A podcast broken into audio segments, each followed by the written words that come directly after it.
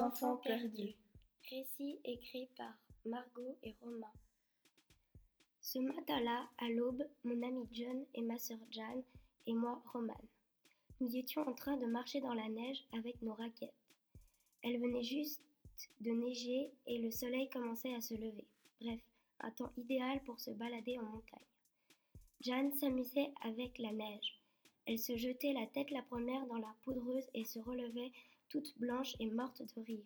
Je me disais qu'à ce rythme-là, elle ne tiendrait pas plus qu'une heure de marche. John, lui, n'arrêtait pas de raconter des blagues. Quant à moi, j'étais heureuse juste à les regarder faire. Ce que je ne savais pas encore, c'est que nous allions vivre une sacrée aventure. En effet, je m'aperçus tout à coup du silence qui régnait autour de moi.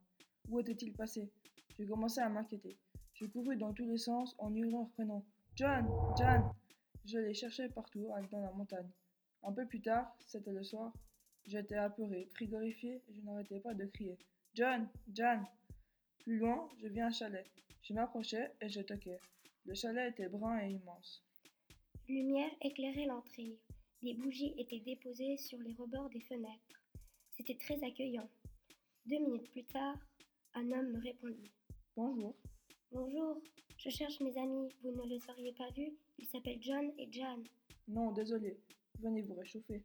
Merci, je m'appelle Roman. Et vous? Je m'appelle Luc et voici mon frère Maxime. Luc était, était âgé de 40 ans. Il était très sympathique.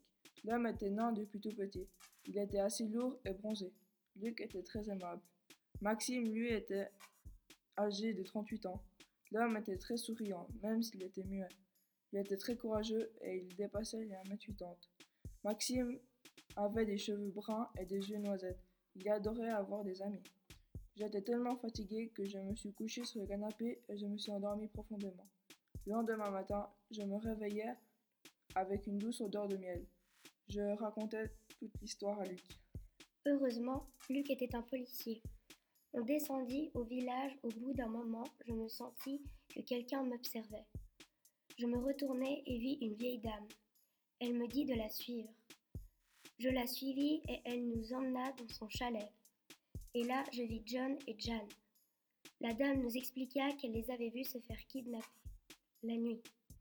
Elle emmena John et Jan chez elle. Depuis ce jour, nous restons vivre chez Luc et Maxime.